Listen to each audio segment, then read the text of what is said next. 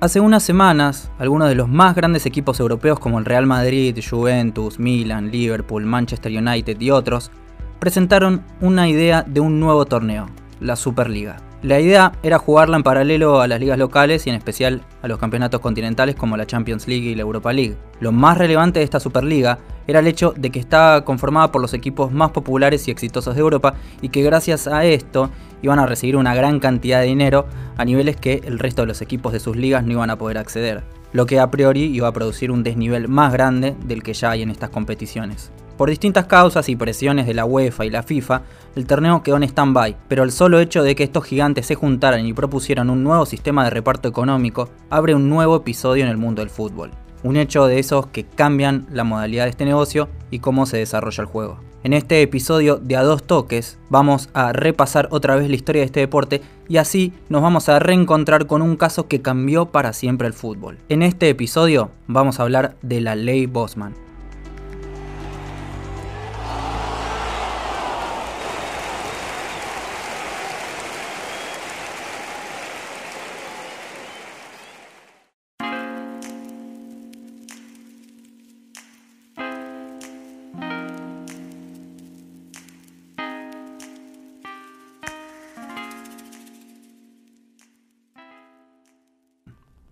Todo comenzó a principios de los 90 con un modesto jugador belga, Jean-Marc Bosman. Con 26 años jugaba en el RFC de Lieja, uno de los históricos clubes de Bélgica, que por entonces comenzaba a entrar en una crisis económica que lo haría descender varias categorías y a pasar de jugar con la Juventus a jugar en tercera división varios años. Finalizada la temporada del 89-90, se acababa el contrato y el club belga le ofreció una renovación, pero con una baja del salario del 75% menos, además de unas considerables reducciones en sus primas. Bosman, lógicamente, no acepta estas condiciones y el RFC lo declara transferible con una cláusula de indemnización de más de 11.000 francos belgas, unos 400.000 euros actuales. Para entender la problemática hay que recordar que hasta 1995 los jugadores que terminaban contrato no eran libres de fichar por cualquier equipo, es decir que el pase seguía dependiendo del club de origen, así que si alguien quería fichar a Bosman aún estando libre, aún estando sin contrato, debía hablar con el RFC. Ahí aparece en la historia el USL Dunkerque, un equipo de la segunda división de Francia interesado justamente en el jugador belga. Los dos clubes pactaron la cesión del jugador por un año, pero los belgas reclamaban una opción de compra que los franceses no querían pagar. Es decir, una, opción de compra obligatoria una vez que se terminara este contrato. Recordemos, insisto, que estábamos hablando de una época donde los jugadores quedaban libres y debían renegociar. Eh, o sea que en este caso querían que le pagaran por contratar a un jugador que no tenía contrato con el club. Era negocio puro para el club belga. De esta manera el RFC, como no quisieron pagar esa, prima, esa opción de compra, se negó a vender a, a Bosman o a cederlo y terminó apartándolo del equipo y sin dejarlo competir. El jugador así terminó como un rehén de las pretensiones económicas de los dirigentes y de esta situación dio la casualidad que un vecino de Bosman, un vecino de este jugador, era abogado y al escuchar que, que Bosman le comentó esta situación decidió ir con su estudio de abogados y llevarlo a juicio junto con la Asociación Internacional de Jugadores Profesionales. Esta era la asociación que fundaron Maradona, Cantona y George Weah en los 90 y que falleció al poquito tiempo. Sería un, buen pie para un futuro capítulo de A Dos Toques comentando qué pasó con esta asociación y, reunión de tantos jugadores eh, tan eh, emblemáticos, ¿no? Y qué pasó. La nada misma, ¿no? Pero bueno, estaban ahí. Sí, es cierto. Bueno, cuestión que con, con esta asociación que comentaba recién Seba, demandaron a la Federación de Bélgica y a la UEFA en una batalla legal que justamente duró 5 años, una eternidad, y que terminó decidiéndose en el Tribunal de Luxemburgo. El argumento que tenían Bosman y los abogados se basaba en que se estaba quebrando el derecho a la libre circulación de los trabajadores de la Unión Europea que se había estipulado en un tratado internacional en 1957. El objetivo de los abogados era equiparar los derechos de los futbolistas a los de cualquier trabajador común de la Unión Europea. Enfrente, los clubes y, la UEFA sobre todo advertían que este cambio, así tan abrupto, iba a producir una quiebra en muchos equipos, privándolos de, cobrar esta indemnización cada vez que un jugador pasara de un club a otro. Pero finalmente el caso avanzó y el 15 de diciembre de 1995 el tribunal falló a favor de Bosman que fue indemnizado con 400.000 euros. Este fallo reconocía la libertad de acción de los jugadores una vez terminados sus contratos, es decir, que los jugadores eran libres de irse con su paz en su poder a donde ellos quisieran una vez que se terminara el contrato con los clubes, lo que hoy se conoce como quedarse libre. Esta sentencia también legisló la libre circulación de jugadores dentro de la Unión Europea, transformando por completo la política de traspasos de la liga de este continente y de todo el mundo, es decir, que cambiaba para siempre el fútbol, porque ahora los jugadores en Europa, los, aquellos que habían nacido en la Unión Europea, podían circular libremente, no solo quedar libres y no tener nada que, deberle a su club anterior. Además, de esta manera, los únicos jugadores extranjeros eran los jugadores sin nacionalidad europea. Eso cambiaba totalmente el cupo extra, o por lo menos le daba cupo extra a los planteles de, de jugadores extranjeros. Este nuevo panorama multiplicaba las opciones de los mercados de los clubes que podían utilizar justamente el cupo extranjero fichando jugadores no comunitarios, es decir, sin pasaporte europeo. Para darles un ejemplo de lo que ocurría antes de la ley Bosman, el cupo extranjero en España era de 4 jugadores en el plantel y 3 al mismo tiempo en la cancha. Esto provocaba que en equipos como el Barcelona de 1994, lleno de extranjeros eh, y estrellas extranjeras, no pudieran jugar al mismo tiempo Kuman, Laundrup, Stoikov y Romario, por lo que alguno de los cuatro tenía que estar rotando en el banco. Los efectos de la ley Bosman se pudieron comprobar por primera vez en la temporada de 1996-97 y una liga que resultó afectada por completo fue la española. La televisión y los sponsors aumentaron sus inversiones buscando que los equipos locales tuvieran unas plantillas más atractivas. Ese mercado de pases logró que la liga pasara de 92 extranjeros a 199, más del 100%, Quizás una de las muestras más exageradas de este, estos movimientos de extranjeros eh, dentro de Europa la dio el Chelsea cuando el 26 de diciembre de 1999, en una famosa jornada del Boxing Day, del cual hablamos en un capítulo para expresarles qué es básicamente el Boxing Day, eh, el Chelsea forma con 11 titulares extranjeros por primera vez en la historia de la Premier League. Ese día el rival fue Southampton y en la formación se ubicaron holandeses, belgas, uruguayos e italianos entre otros.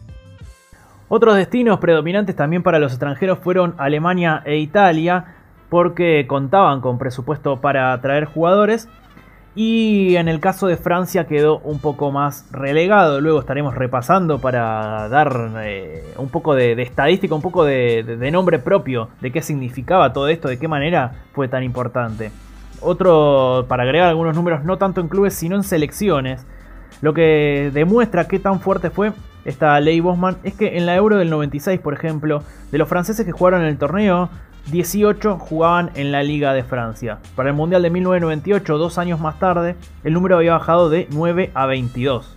Ahora, 20 años después, en Rusia 2018, el último de los mundiales, por ejemplo, Inglaterra, que tiene a su liga fuerte, una de estas ligas que más se beneficiaron con la ley Bowman, tuvo a sus 23 convocados provenientes de la Premier, por ejemplo. Sin embargo, la finalista Croacia apenas tuvo dos y otras europeas que lograron avanzar lejos como Suecia a ninguno directamente. Francia apenas tuvo 8 de sus 23 convocados que venían de la Ligue 1 y la mayoría del millonario Paris Saint Germain, que si no fuera por eh, la inversión magnánima que tuvieron en, los últimos años, hoy no estaría seguramente teniendo tantos jugadores como ya mencionaba recién. En la vereda de enfrente de toda esta situación, hablando de los damnificados, está por ejemplo el Ajax, que de hecho estuve investigando un poco algunas noticias de la época, estuvimos investigando y hablan de la ley anti-Ajax en Holanda directamente. Y esto se vio, por ejemplo, en algunos jugadores que en el 96 tenían, jugadores importantes como Kluivert, como por ejemplo Lindmanen o Davids, todos vendidos al resto de Europa. Y eso hizo también que bajara el nivel general de la, de la liga, porque otros clubes tuvieron que también vender algunas de sus jóvenes promesas y no llegaron al nivel estándar de, la liga en Europa. Por ejemplo, Ajax eh, en esa época era vigente campeón de Champions, luego nunca más va a lograr ganar una UEFA Champions League después de esta ley Bosman. Finalmente, las consecuencias no fueron tan terribles para las canteras europeas, que eran uno de los mayores temores que tenían los equipos, porque siguieron sacando jugadores eh, de las divisiones inferiores y mejorando su nivel. Los que sí sufrieron las consecuencias fueron los equipos europeos de menor eh, poder eh, y, las ligas con menor poder y, menor cantidad de dinero para comprar estrellas y hacer este movimiento enorme de jugadores de calidad entre ligas. Los que sí también sufrieron eh, el nivel de las canteras fueron los equipos sudamericanos. Pero vamos por partes. Las diferencias económicas siempre existieron entre los clubes, siempre hubo equipos grandes, equipos chicos, pero a través de los años y con el avance del fútbol como negocio, las diferencias económicas se asentaron aún más. Lo mismo pasaba en las ligas, algunas ganaban más y otras menos. En los 90 este proceso de, división se aceleró mucho y con las restricciones contra los jugadores superadas, es decir, con la ley Bosman, las ligas empezaron a pelear por tener a la mayor cantidad de estrellas posibles. Eso fue justamente el comienzo de la decadencia, como decíamos recién, de Bélgica, de Holanda, de Portugal, incluso de Francia, que no pudieron equipararse a la calidad de ofertas de la Premier, de la Serie A o de la Liga Española, por ejemplo. Igual también creo que es importante mencionar que la ley Bosman en realidad, como decía recién Seba, es el final de un movimiento que ya se venía manifestando en Europa y eso también nos obliga a hablar, ya que hablamos de economía, ya que hablamos de separación de, presupuestos entre los clubes, nos obliga a hablar de las sociedades anónimas deportivas, que por ejemplo en Inglaterra eran legales prácticamente desde la fundación de los clubes, desde los años 20, y que sin embargo entre los 90 y los 2000 empezó a centrarse más en accionistas, en, grupos económicos, por ejemplo, como podemos hablar hoy del Citigroup o de muchos otros grupos más. Italia aprobó también la gestión privada en el 81, Francia en el 84 y España en el 99, la única de las que podemos llamar grandes ligas en aprobarse post ley Bosman.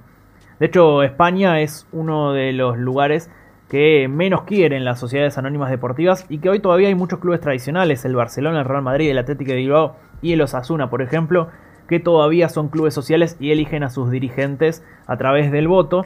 Eh, de a poquito eso igual se va corriendo. Recuerdo que en 2015, hace muy poquito nada más, el español se vendió a un grupo económico chino y fue de los últimos que quedaba de los tradicionales que eran clubes sociales.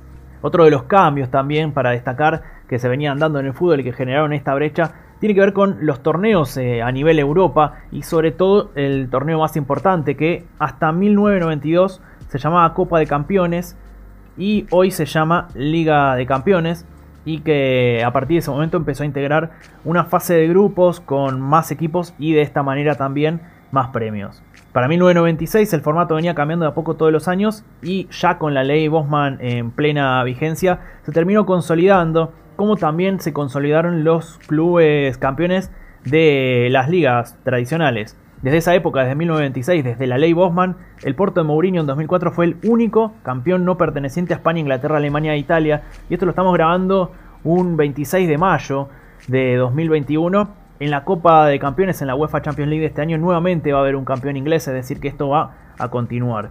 En cuanto a los finalistas, además del Porto, los únicos que escapan de esos países fueron, que fueron subcampeones fueron el Paris Saint Germain el año pasado y el Mónaco también en 2004. Es decir, que de los 50 finalistas, incluyendo la edición de este año, solo 3 no pertenecen a las 4 ligas principales. La Copa UEFA mantuvo un formato más parejo y eso trajo campeones de, otras ligas como el Galatasaray turco en 2000, el Feyenoord holandés en 2001 o los rusos del Zenit o del CSK en 2005 y 2008 y el último el Shakhtar de Ucrania en 2009. Pero después del título de los ucranianos, el torneo cambió a Europa League como lo conocemos ahora Tomó un nuevo formato similar al de Champions y desde entonces se repitió la tendencia, siendo el Porto también el único equipo campeón que no pertenece a las cuatro ligas principales, en este caso en el año 2011. Por otro lado, los equipos de Europa centraron su mirada en las promesas de Argentina, Brasil, Uruguay, Colombia y toda Sudamérica, ya que casi todos sus cupos extranjeros iban a estar destinados a ellos. Y también se iban a aprovechar de dos factores, algunos de estos jugadores podían conseguir la doble nacionalidad rastreando algún abuelo italiano o español, lo que los convertía en ciudadanos europeos y con posibilidades de jugar en cualquiera de estas ligas sin ocupar un cupo extra, dándole el espacio a otro compatriota. El segundo factor era quizás uno de los más importantes, y el más importante, era la diferencia económica. Ningún equipo sudamericano podía competir por mucho tiempo con las ofertas en euros, exceptuando, qué sé yo, en la actualidad Brasil que tiene eh, unos eh, sueldos que no se pueden comparar a, los de ninguno de los otros equipos eh, sudamericanos. y así es como las jóvenes promesas duraban cada vez menos en las ligas locales. Por dar un ejemplo, el más icónico quizás, Messi ni siquiera llegó a debutar en la primera de Argentina debido al que Barcelona le ofreció euros, un trabajo estable al padre, además de, darle el tratamiento que necesitaba para, crecer. Muchas veces sucede lo mismo con brasileros, en otras ocasiones los juveniles ya debutaron eh, vendidos, como es el caso de Vinicius Jr., el exjugador de Flamengo, actual Real Madrid. Pero volvamos un poco en la historia y centrémonos en el protagonista, o el que era el protagonista en sus comienzos, que fue de Mark Bosman, el hombre que inició todo y al que muchos jugadores le deben la libertad de acción y quizás parte del éxito de su carrera. Mark terminó arruinado. Con la indemnización apenas pudo pagar los abogados que tuvo que sostener durante 5 años y las deudas que venía arrastrando por no poder jugar como profesional. El juicio se llevó puesto su matrimonio y lo arrastró al alcoholismo. Luego de esta situación pasó por varios clubes semiprofesionales y se terminó retirando, es decir, que nunca se pudo volver a adaptar al, fútbol profesional, al fútbol grande. Y también incluso fue olvidado por sus colegas, podemos decir, aunque terminó pagando por todos ellos.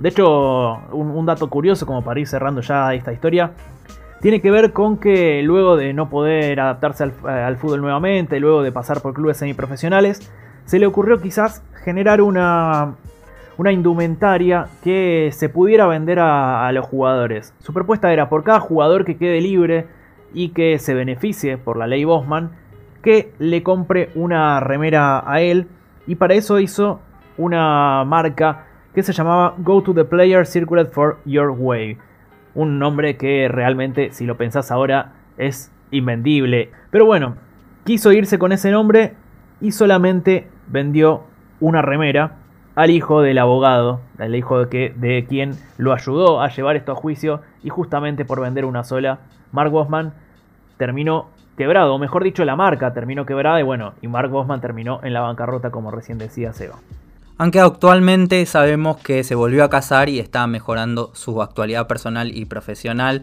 Esperamos lo mejor para este jugador que sin querer queriendo eh, cambió el juego para siempre. Esto fue un nuevo capítulo de A Dos Toques, nos pueden encontrar en todas las redes sociales, somos arroba Dos Toques Podcast en Instagram, estamos en Facebook, nos pueden buscar por donde sea. Eh, sea donde sea que nos están escuchando, si es en Spotify o en iVoox. Recuerden seguirnos, si es en iVoox pueden comentarnos. Recuerden seguirnos, así les avisamos cuando hay un nuevo capítulo. Muchas gracias y los esperamos en el próximo episodio.